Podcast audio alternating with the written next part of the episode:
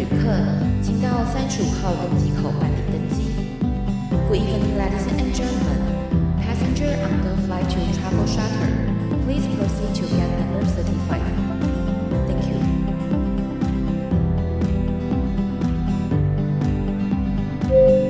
各位贵宾，我们即将起飞，请确实扣好系紧您的安全带。谢谢。Ladies and gentlemen, we are ready for takeoff. Please make sure that your seatbelt is fastened. Thank you.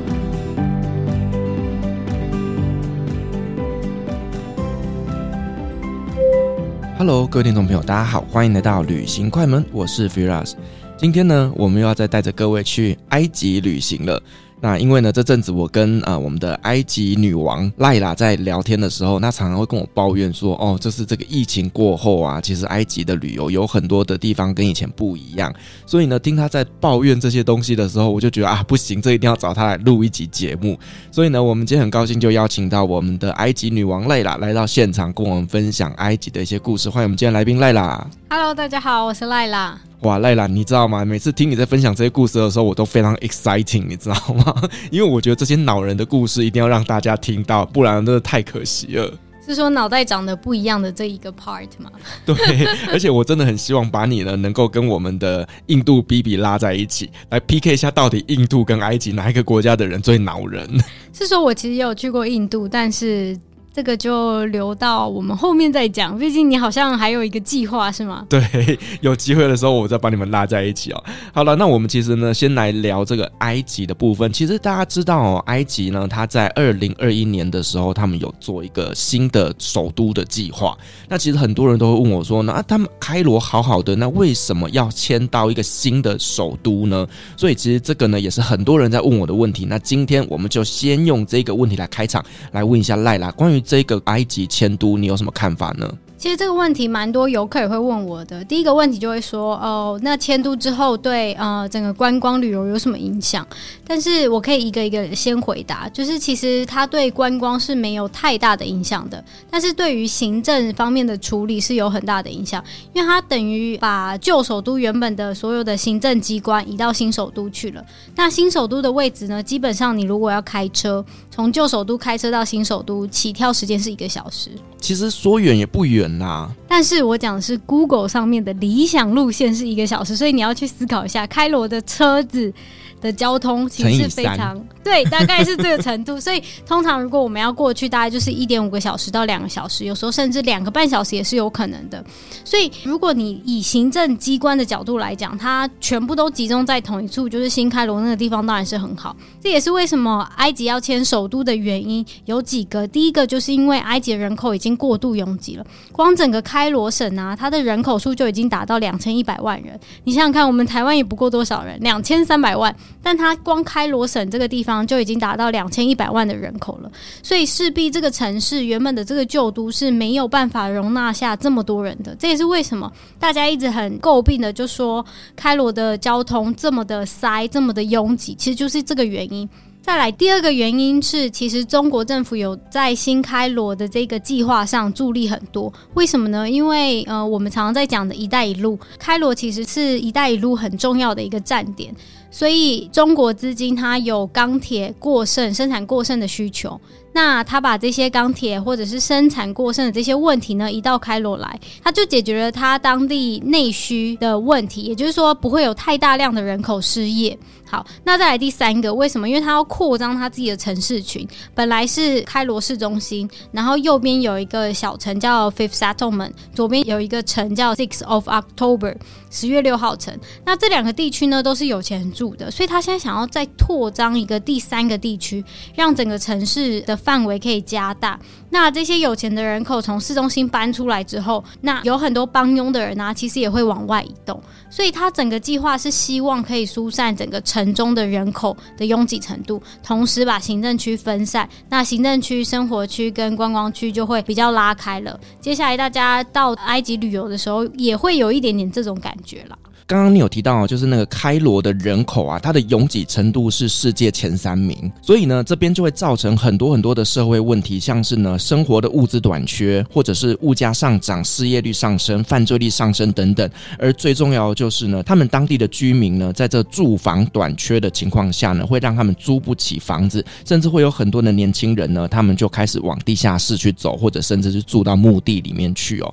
然后再来呢，就是因为人口过度集中造成的交通拥塞，以及呢空气污染。我想这个呢都是开罗目前面临到的问题，因此他们的政府才会做这样的计划，来把他们的人口呢做一个疏散。我可以举一个例子，就是啊、我们一般来说，房租大概是我们薪资的三分之一嘛，这是台湾一般有的概念。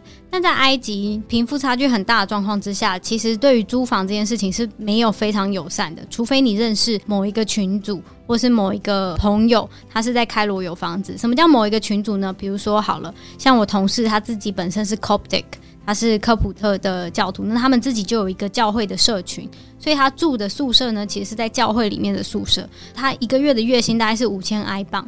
那现在因为埃镑跟台币已经快要差不多了，因为埃镑贬值的原因，所以我们就以埃镑来计价。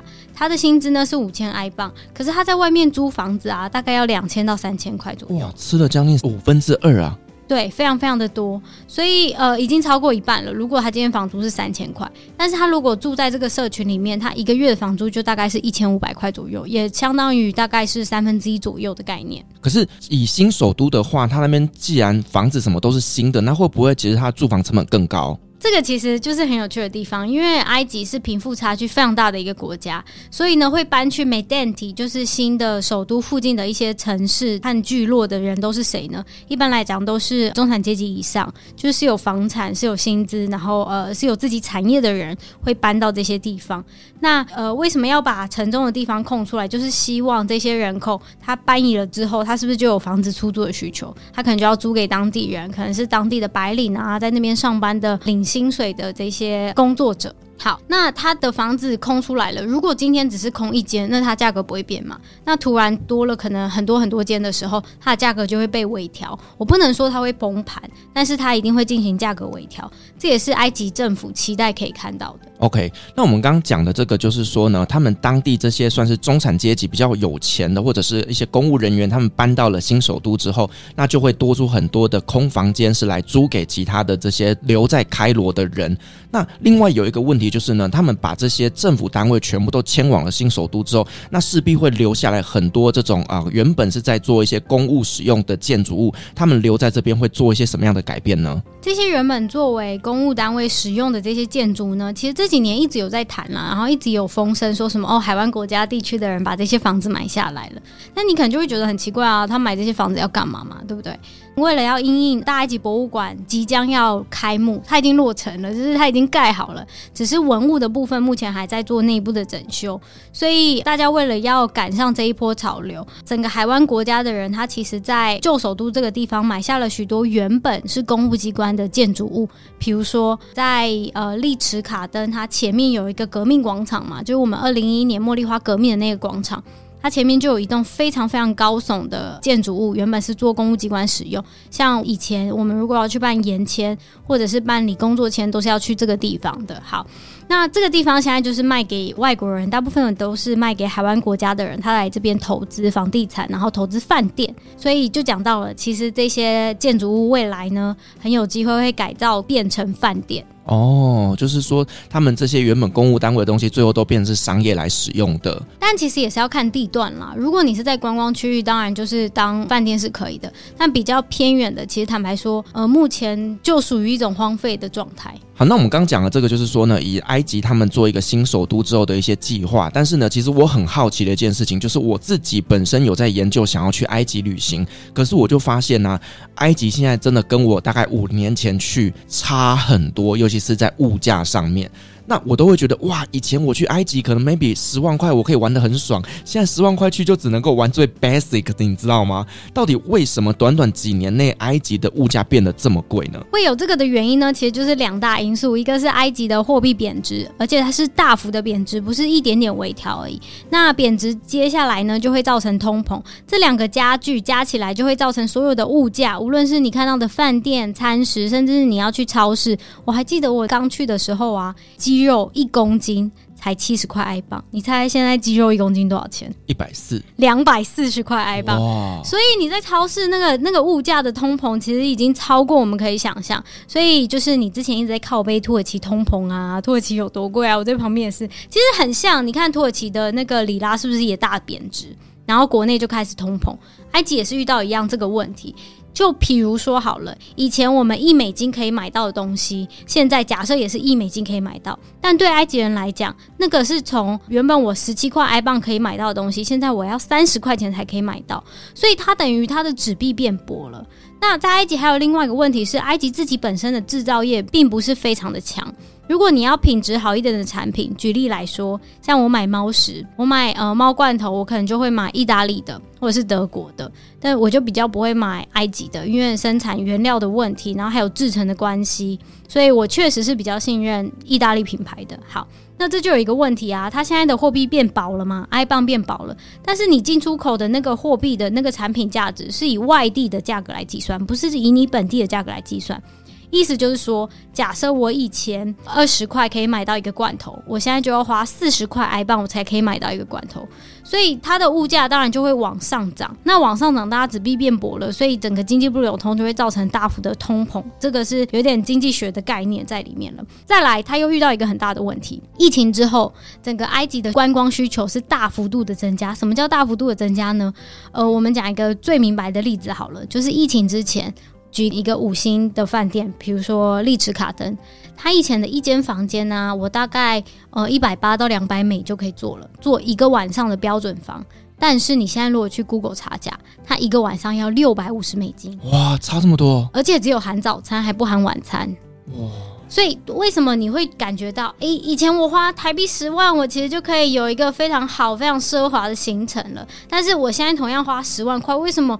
我的行程反而我觉得品质减半，就是这个原因。因为你的钱都花在很多不管是通膨啊，还是物价膨胀的这些事情上。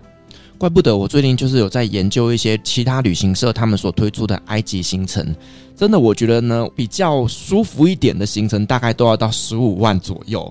真的是跟疫情前比起来差很多。我们以前都在开玩笑啊，就以前如果做埃及还可以做什么四万九千八，然后全包含小费、含车子、含住宿、含所有的餐食。但是现在基本上完全不可能了。现在年底最便宜的价格大概也是八万到九万左右。可是现在你听到的八万到九万，可能就是疫情前四万九千八的这一档的行程。其实有时候也很难跟客人解释说，为什么同样的价格，可是它现在等级变得很低了。这个跟整个国家的脉动，还有它的经济有很大幅度的关系。所以我常常都要跟客人讲，如果你是自己去，第一个你一定要先做好功课，第二个你看资料，拜托你一定要看最新的。有一些客人就拿了二零一六年的资料来找我，然后他就说：“可不是这个价格吗？”然后我就说：“这价格没有人会帮你做。”就是你的资料一定要更新，然后现在资料要更新的速度比以前快太多了。以前你会觉得哦，两三年的资料应该还可以用嘛，现在没有，现在的有效期大概就是半年到一年左右。特别是上个月埃及又涨了油价，所以你看哦，上个月埃及涨了油价，言下之意就是两个月后的车资的价格可能就会跟我现在报的不一样。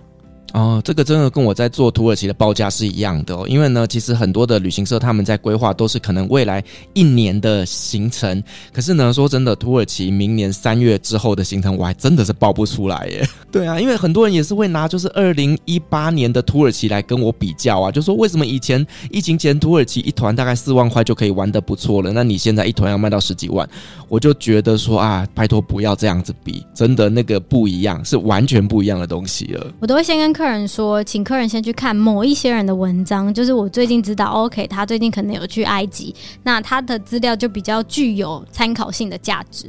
所以其实我还是会推荐，就是客人你不一定一定要看我的东西而已，我很欢迎你们去多看看其他不一样的东西，你才知道我们提供的服务跟别人有什么不一样？甚至是如果你真的想要非常非常的穷游，那你就干脆自己决定，就是你全部都自己安排，这当然是最便宜的嘛。没有人帮你服务，你当然没有什么其他的成本，但是你要承担的成本就是你可能会被骗。那你如果要我们服务，我们当然就会有一个服务的成本加价，但是我可以 secure 你，我可以保证你。你的呃行程是顺畅的，然后你中间遇到的问题，我可以帮你解决。甚至很多东西，比如说你的机票突然改期了，我也可以马上请司机做随机的应变。所以这些东西其实都是客人看不到的成本跟附加价值。比如说客人就会问我说：“诶，为什么你们的费用比呃我去当地租计程车还贵？诶，程车会帮你申请安全许可吗？不会嘛。”计程车基本上就是我招揽到你，那你要去哪我就载你。还有很多客人都会问我一个问题，就是请问我在呃埃及南部，我可不可以叫 Uber？不行吧？系统上是可以，但你会怎么样都找不到车。哦、为什么？因为没有什么人在开 Uber 在呃埃及的南部啊。哦。大部分开 Uber 的都是在开罗城区，嗯、所以你如果要在路克索跟亚斯文找 Uber。就真的要靠运气了。可是，在埃及不是 Careem 比较常用吗？Careem 很常用，可是，在路克索跟雅思文，Careem 其实也没有计程车这么普遍。OK，比如说你叫一个 Careem，你可能要等个二十分钟到三十分钟，然后他才来。那你如果叫计程车，他可能随招随到。对对，但是问题就是，呃，其实我觉得计程车的问题是全世界都一样啦，就是计程车可能就会绕路啊。然后骗你说他的跳表的机器坏掉啦，或者是他就随便开一家，这个是全世界都会遇到的。只是在嗯，陆克索跟雅思文的这个地方，你遇到这些问题会比你在开罗城区遇到这个问题频繁一点点。而且我觉得呢，因为埃及在这几年哦，他们的经济状况是确实受到蛮大的重创的，所以这些呃算是比较辛苦一点点的计程车司机都很想要从观光客口袋里多赚一点钱，这个我们都觉得是在所难免的。可是呢，你有时候在跟这些司机议价啦，或者是说跟他们吵架啦，你真的会打坏掉你整个旅游的一个心情。可以谈谈，就是大家觉得疫情前跟疫情后，因为毕竟我们是在当地的业者，所以我们其实看得很出来，就是对这件事情对我们的感受是明显的，但也许对客人不一样，因为客人不会呃三年内去了两趟或三趟埃及，但对我们来讲这是日常。所以疫情前呢，我们都会觉得，哎，这些人来帮我就是要小费，但他不会过度的索取。即使过去也有一些客人有很多很不好的经验啦，就是一直被要求小费。可是我可以跟大家讲，现在这个状况又更加的严重。所以，呃，如果有找我们在做独旅的客人啊，比如说八个人以下，我们都称为独旅。那呃，我就会有一个行前叫战手册。比如说你在机场会遇到什么事情，你换汇会遇到什么事情，那你在路上的小费会遇到什么事情，我们都会给你一个类似像 brochure 的通知。那因为我们都会跟客人有一个群组的对话嘛，所以有部分如果你是让我全包的行程的话，我就会把这些东西都给你这样。嗯，我觉得其实真的有几个国家在我心中哦，就是尽可能就是找旅行社来处理啦，那就是埃及跟印度。对，因为你如果要去那边自助旅行，当然没有不行，可是我会觉得你可可能呢自助旅行的经验要丰富一点点，遇到问题你才知道怎么解决。但这个有一个很好笑、很可爱的故事，就我有一个朋友，他也是背包客，他真的去过全世界很多国家，他曾经也在新加坡工作过。好啦，他就觉得自己背包客的经验非常的丰富。但他就小看了埃及人诈骗的经验比他更加丰富，所以他到金字塔就被骗了。怎么被骗？就是那个人要跟他收三百美金，然后游整个金字塔行程。但他原本说了三百埃镑，然后最后到结束的时候，他就说 No no no，it's three hundred US dollar，not Egyptian pound。那你想想看，三百美跟三百埃镑是天差三十倍，对，是天差地远的价格哎。虽然他后来就是还是有呃溢价，然后他后来就给我看了那个人的照片，我们就去把他找出来，这样就说：“哎、欸，你怎么可以骗观光客？”就还顺便教训了一下那个骆驼商人。哦，所以你们都知道这个人是谁啊？这个产业其实，在埃及说大不大，说小不小，其实大家彼此都认识。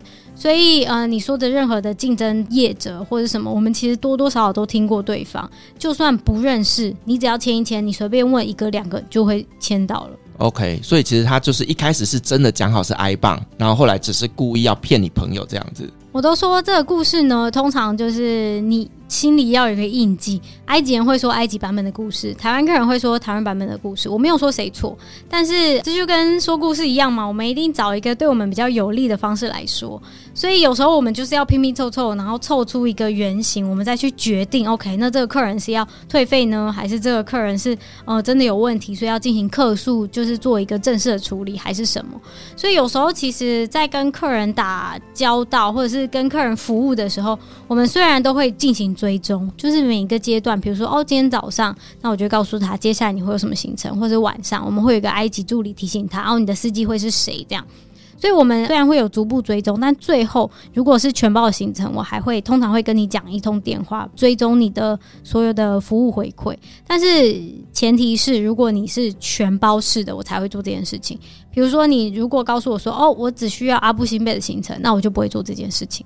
嗯，那你刚刚有提到，就是呢，你有在做这种全包式的，也有在做这种啊、我们业界叫做 FIT，就是呢，针对客人他们的做一个。个人化定制的部分嘛，那你们旅行社在疫情之前跟在疫情之后，那在处理这种团客跟 FIT 上面的比例有什么不一样吗？我们在疫情之前其实都是专注于团客的操作。然后在欧洲跟南美洲，我们有做 FIT，可是针对亚洲，我们是没有做 FIT 的。但是因为疫情过后，我们就开始转型。然后今年的埃及啊，因为价格真的是升得太快了，在台湾很多的旅游业者其实有一点吃不消。所以坦白说，以台湾端来看，台湾端的埃及旅游的需求是高的，可是台湾端的旅游供给其实是比较薄弱的。我讲的薄弱，是因为台湾人在意的 CP 值已经没有以前高了。那这个问题就会在于，到底客人需不需要熟悉接下来的新环境？就是我所谓的新环境，就是新旅游环境跟新旅游价格的这件事情。所以，我们疫情之后其实有做一个转型，应该说疫情中我们就有做一个小小的转型啦。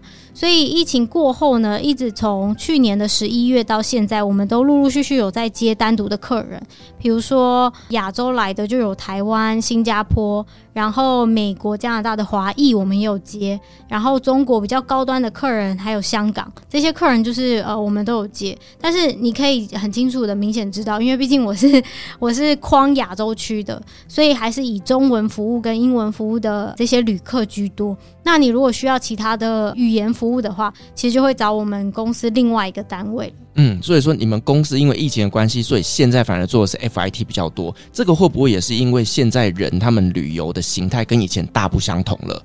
因为以前可能会觉得说啊，去埃及我们就是要去参加旅行团，然后大团的去出游。可是现在我觉得一些呃网络上的资讯越来越透明的情况下，有蛮多人，尤其是可能年轻人，他们就会比较想要挑战哦，算是这种半自助旅行，诶，又有自己自助旅行的一种冒险，同时又有这种 FIT 旅行社帮他们做的一个量身定制的行程。其实我觉得客群完全不一样，诶。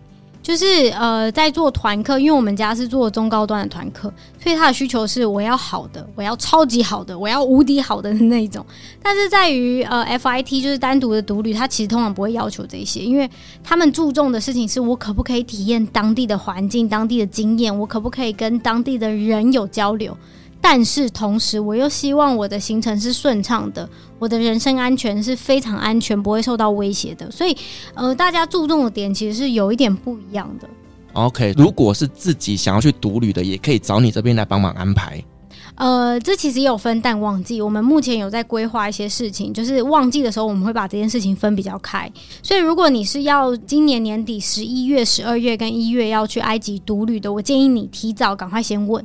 因为对于我来说，我的十一、十二月，甚至是就是超级旺季的时候，团客开始进来，我会比较没有这个时间去处理 FIT。那接下来可能就会由我的助理或是谁来处理。但是因为呃淡季的时候，我们就会比较多的时间嘛，因为我们除了拜访呃可能我们原本既有的旅行社，或者是呃开发一些新的客户，大部分的时间是呃人不会在团上。就我们不需要去跑团，不需要跟着行程走，所以现在这个时间我就可以抓很多的时间跟精力来帮 FIT 进行行程的统整，就是帮他规划，哎，你哪里比较顺，哪里不顺，哪里微调这样子，然后还有河轮你要哪一种等级。就是行程会帮你顺过之外，我也比较有时间做报价，因为 FIT 在意的事情是我不想要价格太贵，我可以用非常好，但是我希望价格是我可以负担、我可以承受的。所以这两个，因为客值、性质的不完全一样，所以操作方向跟你花的时间其实也有很多很多的差异。嗯，那我有一个问题想问你啊，就是说，如果我今天呢，我想要自己揪团，然后去埃及旅行，然后我想要请你来规划，你觉得几个人的话呢，那个 CP 值会比较高，或者是说相对来讲去 share 掉一些既有成本上会比较划算？我会建议，就是如果你需要中文导游的话，我还是会建议你在十个人左右。但你如果不需要导游，或者是诶，我可以配一个英文导游，那你们的伙伴、你们的团员当中有一个人可以帮你做简单的翻译。那其实六个人是一个最经济的，为什么呢？因为我们通常三个人就会换一台车了。什么叫做换一台车？就是如果是两个人都是小包车，就是大家很熟悉的类似轿车的这种模式。然后四个人以上呢，我们就会用十六人座的包车。但是大家会觉得哈，十六个我要塞十六个人，绝对不会，因为埃及的车辆是这样子，就是它虽然是十六人包车，但是因为埃及的车型啊，它是没有可以放行李的地方的，所以你要嘛就是放车子的屋顶。哦，我我以前行李常被放上面，对吧？中东非常多这种，就是对，然后用绑起来的，对，然后可能就绑两条，然后有时候你在高速公路那个，你就会很害怕前面那台车子的行李会掉下来。对，我就想说，我的 remova 怎么会在上面刮风淋雨？对，不只是刮风淋雨，还刮沙，因为沙漠地区，你想想看，换了大车，然后你只有四个人，四个人要 share 一台车，其实并不是这么舒服。但是我又不会希望你超过十二个人，为什么？因为你只有十六个座位。十六个座位，你后面一整排就要拿来放行李，夯不啷当，你就已经占掉了呃五到八个座位。那五到八个座位，如果你们还想坐得舒服一点的话，所以大概就是六到十个人是非常理想跟非常 ideal 的一个状态。嗯，但是你有说到，如果说今天是要请中文导游的话呢，就是大概要十个人，是因为中文导游比较贵吗？因为中文导游在旺季非常非常之难请，他除了贵之外还很难请。重点是有时候你会花了很贵的价格，就请到一个中文很不好的导游，这就跟中文导游的生态有关系，因为中文导游的稀缺性。所以呢，中文导游其实倾向于接团体，而不是接个人啊，因为小费比较多。对啊，你看哦，我同样的时间，同样都是十二天的行程，好了，我的客人总共有三十个人，跟我的客人总共只有四个人，他的价差就在这了。总共呃三十个人的客人，他就算一天只给我六美金好了，他还是比你小团给我十美金、十五美金还要赚啊。嗯，没错。哦，所以说呃，在埃及那边，其实中文导游的落差也很大。所以我都会跟客人讲，如果你真的有中文导游的需求，你可以只需求开罗，你不要需求南部，因为不会有中文导游愿意只给你导览可能帝王谷这个地方，不会，除非你把中文导游从开罗一路带往南部，然后再带回来，OK，这个就有可能了，就是中文导游等于帮你全部跑嘛。可这又有一个问题了，FIT 不太愿意付导游的住宿跟餐食，可是你要导游跟你全部随行，你一定要支付他的这些费用。导游也不是做慈善事业啊，他当然还会有薪资的需求嘛，所以这些全部零零总总加起来，它的成本就会跌很高。这也是为什么自助的旅客，我通常会推荐他，你在开罗可以请中文导游，这个没有问题。但是你在南部，我就会推荐你请英文导游。OK，另外一种方式就是呢，你可能帮他用 FIT 嘛，然后他在景点直接去找点盖，maybe 就是在那个帝王谷那边就找个会讲英文的导游，那我们呢就把这个钱呢花在开罗的中文导游上面，那就请他多讲一点我们比较想听的故事。或者我都会跟客人讲说，你如果要中文导游，你就排一个前一个后。一个前就是你先把一些问题就先问他，一个后就是哎、你观光完之后，你还有一些问题想要问，那你后面那个中文导游他也可以回答你。然后你刚刚提到的点盖啊，其实我们会讲城市盖，就是每一个城市会付给你一个盖这样子，但通常都是英文语系的居多，因为英文导游就是最多人嘛，所以也比较好找，比较弹性啦。那可是我觉得，如果说你今天要找这种英文导游的话呢，你可能事前还是要先做一点功课，因为呢，在讲这些历史故事的时候啊，有些专有名词是我们不懂的。可是如果你先读一下的话呢，你在听导览你会比较能够吸收。好，那你其实刚不断的有提到，就是呢，这个埃及的淡季跟旺季，其实不管是说在操作团体上面呢，或者 FIT 上都有很大的落差嘛。那以埃及来讲的话，淡季是什么时候？旺季又是什么时候呢？埃及的旺季我们通常会说是十月到隔年的三月。但因为现在气候变异的关系，然后又因为太多人想要往埃及的这个地方去观光，因为大博物馆即将要开了嘛。我们通常都说 Egypt will never die，只要它有那座金字塔，它永远就可以吸引很多很多的观光人潮进来。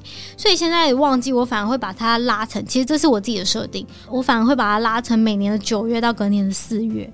可是因为四月跟九月有时候会遇到天气变化的状况，所以呃天气会比较不稳定。像我们有一个客人就很可爱，他就坚持说我我就是九月想去。我说九月去当然可以啊，你可以抓到一个旺季前面比较呃优惠价格的时间。但是就是有一件事情要先提醒对方说，当时的就九月的天气其实是比较不稳定的。什么意思呢？就是你可能会遇到沙尘暴。然后这个客人也很可爱，这个客人就说：“好啊，那我们就去沙尘暴玩一下。”我就说：“沙尘暴其实没什么好玩的，就是十五分钟在外面，你什么都看不到啊。”但是他就是想要体验这种东西。但坦白讲，这种天气就是可遇不可求嘛，你会不会遇到也不一定。像我有另外一组客人，他们去蜜月，他就超级无敌想搭热气球的，偏偏他去搭热气球的那两天，连续两天都不飞。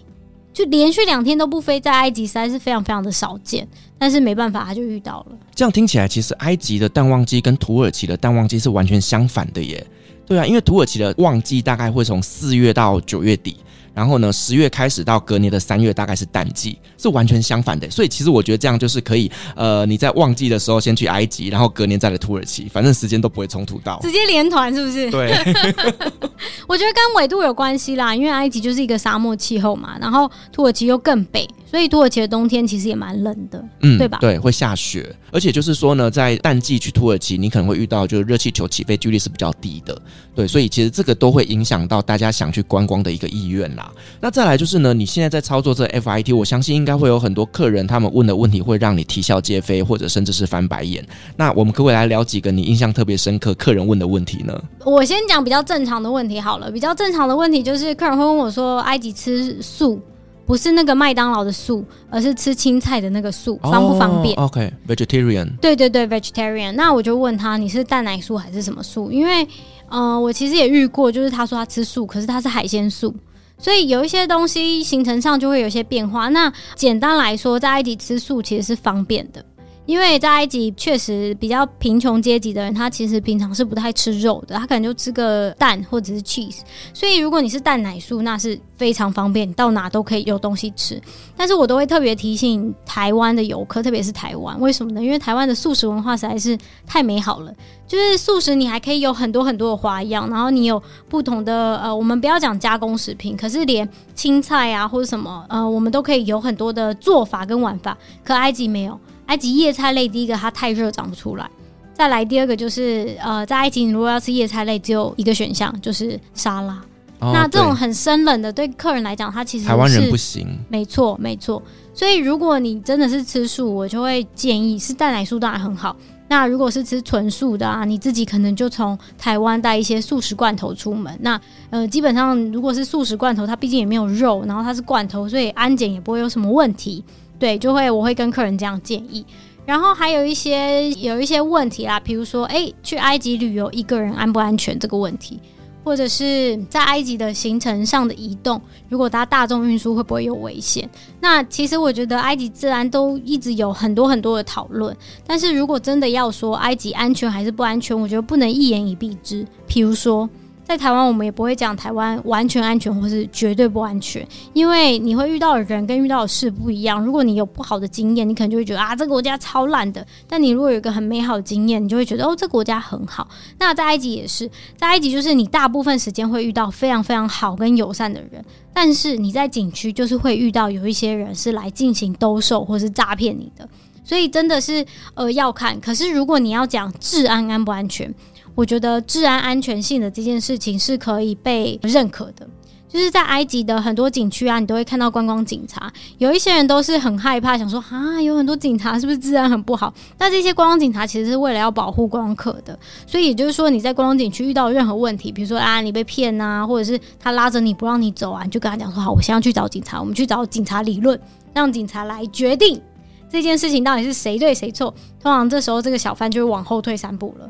所以其实大家对埃及的观光的治安的那个想象，可能就是要翻一翻，因为二零一一年茉莉花革命之后，然后后来陆陆续续又有几个小革命嘛，比如说国防总理上台了这件事情，然后就到处都是警察。我觉得对观光客来讲，治安并没有不好，只是我们眼睛所见会觉得啊，所有都是军人，都是警察，所有人都拿枪，你其实会感觉到害怕，因为就是在台湾你看不到这些人啊，所以这是对我们来讲是生活空间完全不熟悉的景象，所以你会觉得害怕。所以我都会跟客人说，如果你是独旅，其实也不太需要担心，基本上治安很好。但是你自己要小心你的人身财物，这去哪里都一模一样，包含你去呃，可能是意大利的米兰，扒手也超多的啊，你还是要注意。所以我不会一言以蔽之说哦，治安完全没有问题，或者是呃，在埃及旅游完全都会安全，我没有办法这样保证。可是我可以告诉你，如果你担心的是治安，那基本上是没有什么问题的。因为我觉得，其实，在整个大中东世界里面来讲，其实治安都不太会有很严重的人身安全。因为当然我们不能保证绝对不会出问题，可是因为伊斯兰教他们其实是一个蛮严谨的宗教，在于一种呃他们的教义里面是不可以去伤害别人的，要当一个良善的人。对，所以说其实普遍来讲，他们呢可能会骗你钱，可能呢会有一些让你不舒服的小动作，可是基本上不太会去做到人身伤害这一件事情。当然，就是你还是要去做好保护自己的安全呐、啊，就是例如说，尽可能在那边钱财不要露白啊，或者是有一些保护自己的措施等等的。那但是整体上来讲，我自己在埃及旅行五次的经验，我都觉得晚上在路上走，我都还是蛮安心的。其实开罗就是一个不夜城啊，大半夜三点的时候，你还看到一堆女生，就是特别是斋戒月的时候，你还看到就可能两三个女生也在街头叫计程车。所以，呃，那个概念就是有一点不一样。但是我觉得这这时候可能要交代一下啦，为什么我们会一直觉得埃及很不安全？其实跟土耳其也是一样，就是土耳其前阵子不是大地震吗？所以客人就会觉得啊，土耳其不能去，所有地方都不能去。可是现在还有没有旅游业者在土耳其进行旅游？也是有的。当然有啊。对，那埃及通常为什么会要上世界媒体呢？就是要么就是爆炸事件，要么就是大博物馆即将开了。可是大家对新闻的重视程度一定是爆炸事件。高于新博物馆要开的一百倍以上，就是那个注目度是不一样，所以你会一直觉得哦，这个国家这个政府，然后现在又是军政府，你就会觉得它很危险。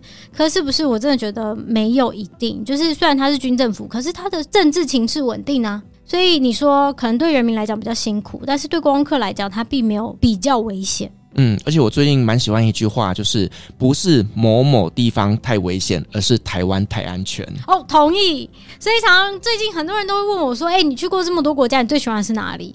不意外，我一定回答台湾。所以一定是台湾啊。对，因为无论是安全性，然后你的家庭、你的朋友圈也都在这，然后还有食物的便利性，那根本无法比拟。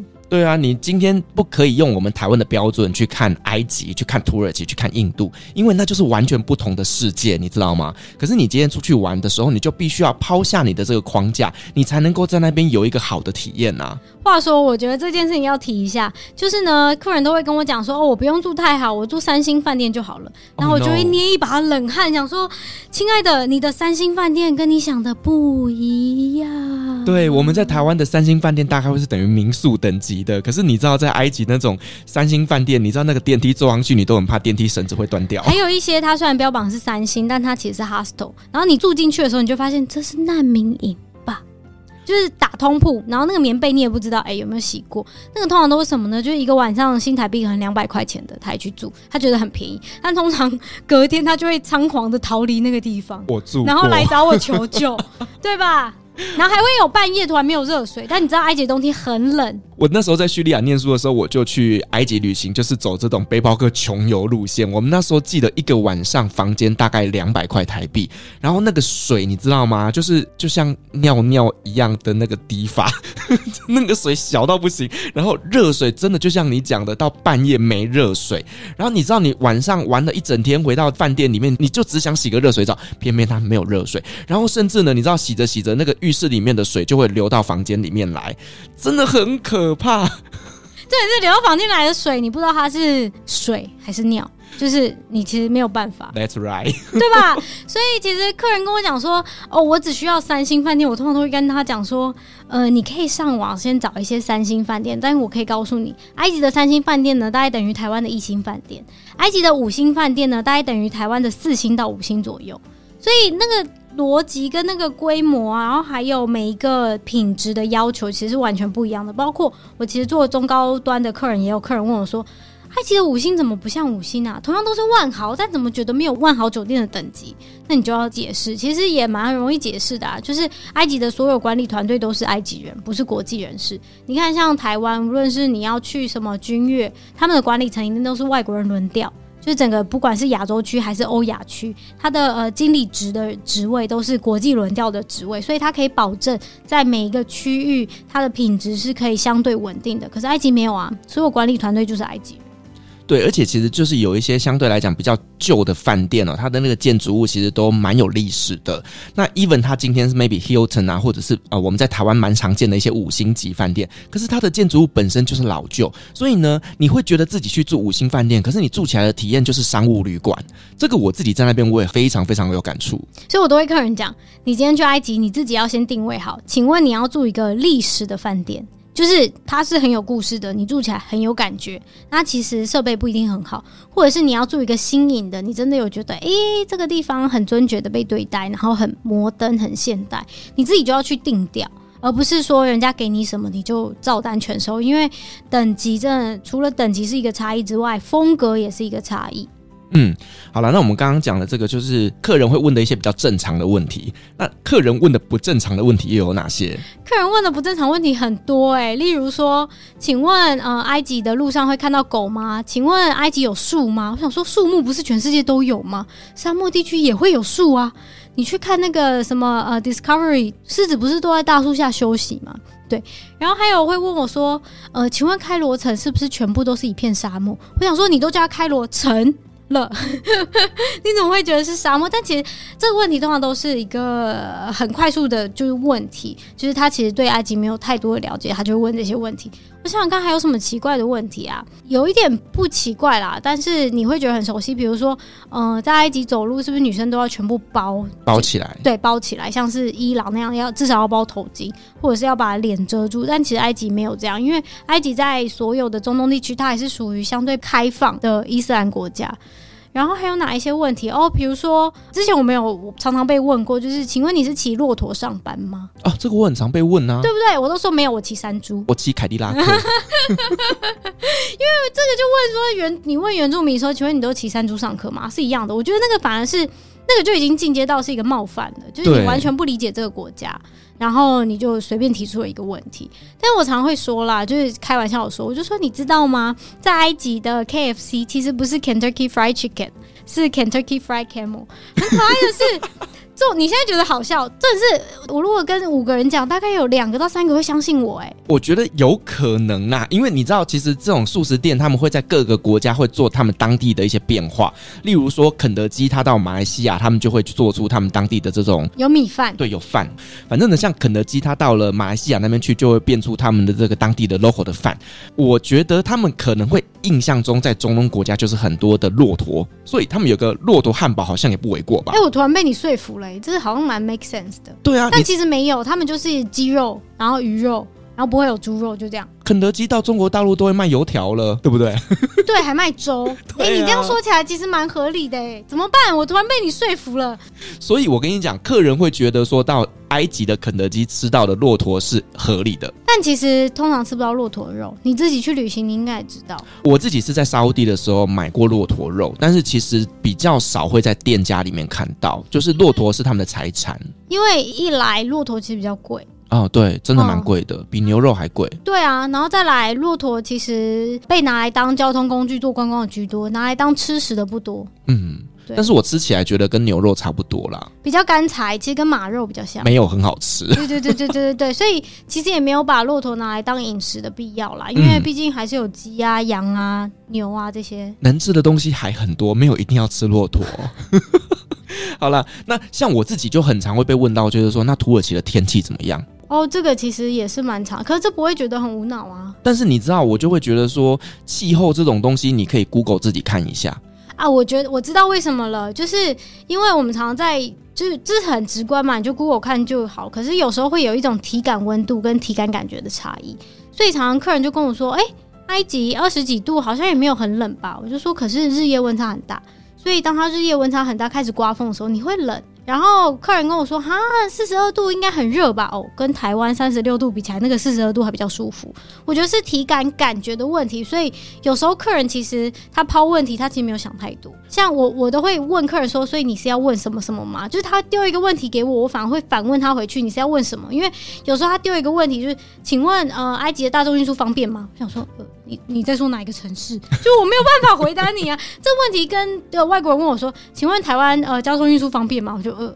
没有办法回答你。你如果在台北大众运输超级无敌方便，那你如果去个屏东好了，你试试看。嗯，没错，这落差很多啊。对啊，所以有时候客人会丢一个很大范围的问题给你，就是有时候我自己常常在想说，嗯，我真不知道怎么回答欸，因为那个 range 有时候被放的太宽，或者是他问我说，比如说，呃，我是不是可以整趟行程都搭都搭小巴？我就想说，小巴。小巴，你指的是台湾的小巴还是菲律宾的小巴？就是你的比较值是谁？我通常都会很疑惑。嗯，因为其实你知道吗？像大家如果问我说，呃，土耳其的天气怎么样？我真的只能说，土耳其国土是台湾的二十一点五倍大。你知道，就是卡帕多西亚跟伊斯坦堡就是完全不一样的气候，你知道吗？那个落差可能气温有五度以上。对，然后我常常会遇到客人问我说：“请问我去埃及要穿什么？”然后我说：“你你行程有去哪里？” 很难回答啊。可是你知道，这个其实是我自己也会问的问题，但是我会去问住在伊斯坦堡的土媳，我都会说：“姐妹们，你们现在穿什么衣服？”因为那个会是我一个参考的价值。可是你知道，我就绝对不会问他说：“那去土耳其天气怎么样？去土耳其要穿什么？”因为太大了。嗯。可是你那个问题超不具有参考性的，就是你现在穿什么？嗯、因为比如说现在的天气二十六度好了，我们就觉得天啊，二十六度很舒服啊，甚至有时候可能还会觉得热。但是如果是埃及二十六度，在雅斯文，我跟你说，当地的努比亚人已经要穿羽绒衣跟戴耳罩了啊，对他们来讲太冷了。对，所以这个问题就是很难去解释。你你问土席，因为他是台湾人嘛，他会给你一个台湾人的背景的回答。但是对我来讲，就是如果去问那个努比亚人，就是哎、欸，现在二十六度，你穿什么？他告诉我说，哦，我穿羽绒衣，然后我就带羽绒衣过去了，然后我就完蛋了。对，我觉得其实呢，这种东西真的自己 Google 啦。那衣服就是呢，洋葱式穿搭，不管怎么样的气候，你都能够做调整。对，旅游的行程过程中，洋葱式穿搭真的是很重要的一件事情。嗯，对，因为其实我也很讨厌有人问我一个问题，就是说我下礼拜要去土耳其，请问给我什么建议吗？我当时想回他说，见你老母啦。就三个啊，第一个，请熟悉你的行程；第二个，请问你自己要什么；第三个，就是愿老天保佑你。对，我就心想说，你连自己要去哪里，然后你都不告诉我，然后你去哪个城市，我也不知道，你要我怎么给你建议呢？请你先做好功课，对，不然我觉得呢，不要这样子浪费我的时间。哦，还有一个客人曾经问过我说，呃，请问我要去浮潜，那我需不需要全部包起来？我刚开始没有听懂他的意思，你知道吗？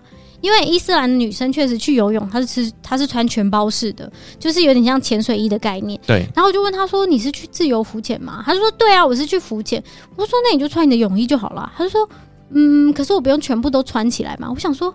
全部都穿起来，那你穿棉衣服你怎么去潜水？我还没有懂，你知道吗？后来才知道，哦，原来他是问我说，他是不是需要穿全包式的泳衣？因为文化尊重的关系，这问题我就瞬间觉得他很有 sense。对，我觉得这客人有做功课。对，但是我自己就觉得不好意思，因为我误解他的意思。嗯，对，就是我觉得他真的是有研究过之后，自己觉得有一点困惑，他才来提这个问题。对，但我觉得这个问题呢，我会很乐意帮助他回答。没错，这个问题我会告诉他说，哦，其实你可以去哪里做什么。然后买什么，然后哪一些地方，我甚至会主动提供服务，或者是我可以告诉你说，哎，哪里比较好，我可以推荐你这些东西，我都 no charge，我觉得没有问题，因为你确实有认真在关注你自己想要做什么，而不是说哦，我就要去了，你帮我排一个行程。嗯、或者一些客人跟我说，哦，我要去十天，你帮我排。我想说，你去十天，那请问你要去海边吗？你要沙漠吗？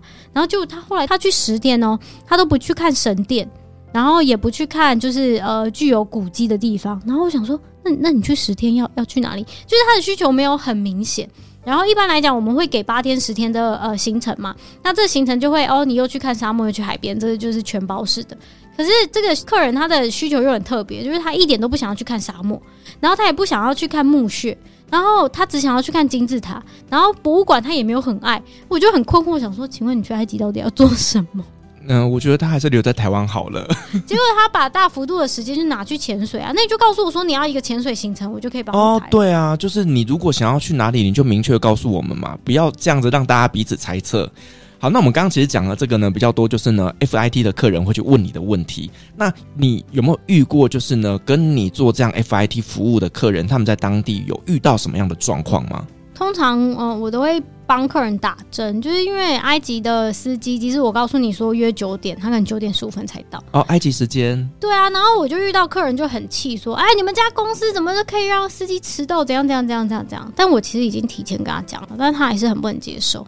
但是第二天他可能就放弃了，这样，因为 因为毕竟就是入乡随俗嘛。有时候我真的也要求了，我也前一天提醒司机了，但他还是这样。所以有时候就是我们稍微要把弹性放宽一点，然后还有几个可能就是找我很急着订团的，就是今天就要给我订后天的团。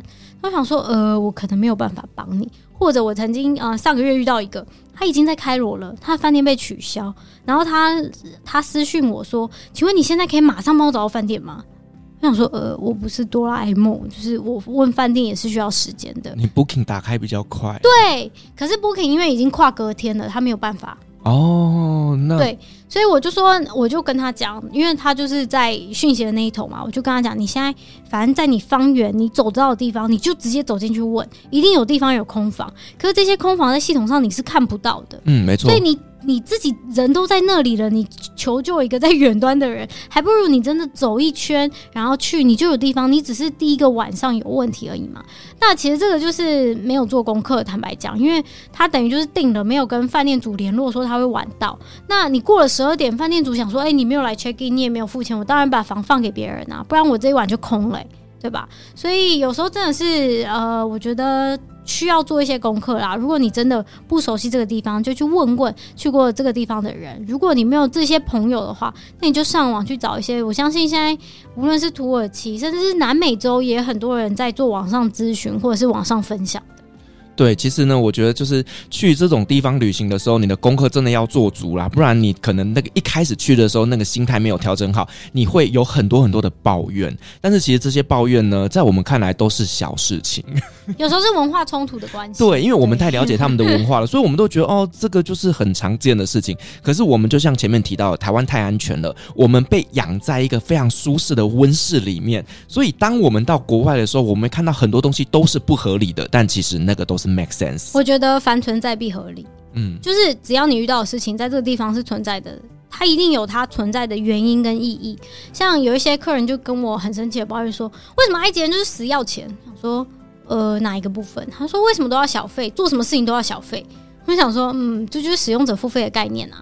只是我们台湾人对台湾人太好，就很多东西都是 free of charge，我送你哦，服务送你。但其实讲回来，这也是服务业为什么薪资很低的原因啦。”就是常常服务都不用钱，但问题这也是人家的劳力跟专业啊，对吧？但我觉得台湾有个好的地方就是呢，台湾例如说去餐厅，他会直接把这个服务费是写出来的。可是你在埃及最常会遇到就是你根本不知道说你要付给他多少小费。我觉得这个也就是呢，每个国家他们有不同的小费文化啦。这个我要更正，就是呢，你如果去比较好一点的餐厅，你会看到他会收你两笔费用，就是除了你的餐费之外，会有两笔费用，一笔是 VAT。然后一笔就是服务生费，但是我跟你说，这个服务生费呢是饭店收的，不是服务员收的。所以呢，去的如果不是在那边生活的，你不会知道要给小费，你以为这个服务生费已经给他，但没有，这个服务生费只是给餐厅。让这笔费用可以支应他们的薪资，但是这一笔钱完全不是服务生的小费哦。话说这个其实非常的可观呢，就比如说我买一百块的餐食好了，好一百块的餐食，你的 VAT 再加上 VAT 就是营所税，营所税再加上那个餐厅的百分之，他们收十二吧，我记得两个加起来是二十六 percent，也就是说你买一个一百块的东西，但是你要付给他一百二十六，然后埃及人还不很不喜欢找钱嘛，他就会收你一百三。所以他说你一百三，你就会觉得哎，一百变成一百三，那我应该不用付小费了。但不好意思，你一百三的呃这个餐食费再加上小费，呃再加上其他费用，对不对？你可能还要付大概五到十 percent 的小费。所以这其实跟你去哪一个饭店有关系啦。比如说你去四季饭店，你可能就付到十趴到十五趴的小费。那你如果去一般餐厅，五趴就已经蛮多了。所以我觉得这个跟生活的经验其实有关系。比如说，呃，我的客人来自于美国的华裔，他就非常熟悉小费文化。其实他是台湾人，他也不介意付小费。可是台湾的台湾人就会比较介意小费这件事情，就会觉得啊，这是我多出来的成本。对，因为台湾比较没有这样子的一个文化啦。对。好，那我们再来聊聊，就是说呢，呃，如果说大家最近有想要去埃及旅行的话呢，那有什么特别需要注意的事项呢？埃及最近啊、因为斋戒月也过了，所以其实它的呃营业时间，就是景点的开放时间，其实也没什么差异。那我觉得最近比较需要注意的事情，大概就是你自己的交通有管好，然后哦，有一件事情非常重要，就是票价，因为六月的时候，呃，所有的票价有经过一一个幅度的调整。然后呢，在五月的前两周又又有调过一次油价，所以你要确认一下你查的行程跟价格是不是都是一样的。我有遇到最近有一个客人跟我说，他订夜铺火车的价格是两百美，我想说两百美怎么会这么贵？因为夜铺火车就是一张票八十美金啊，然后是两个人，我在想他应该是订一个 cabin，就是他一个人订了一个 cabin，然后一个 cabin 就是一个房嘛，但一个房有两张床。然后一张床是八十美金，但我确实不知道他两百美金怎么来的，他也说不清楚，他就说他看到两百美金。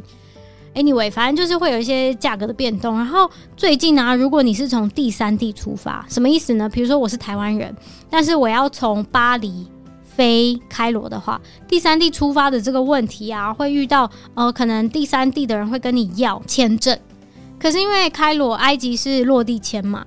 所以你不会提前拿到签证嘛？那这时候地勤就会要求你出示 invitation，就是旅游邀请函。什么叫旅游邀请函呢？就是确定你在当地是有订团、是有行程的，所以呃会开立这个旅游邀请函给你。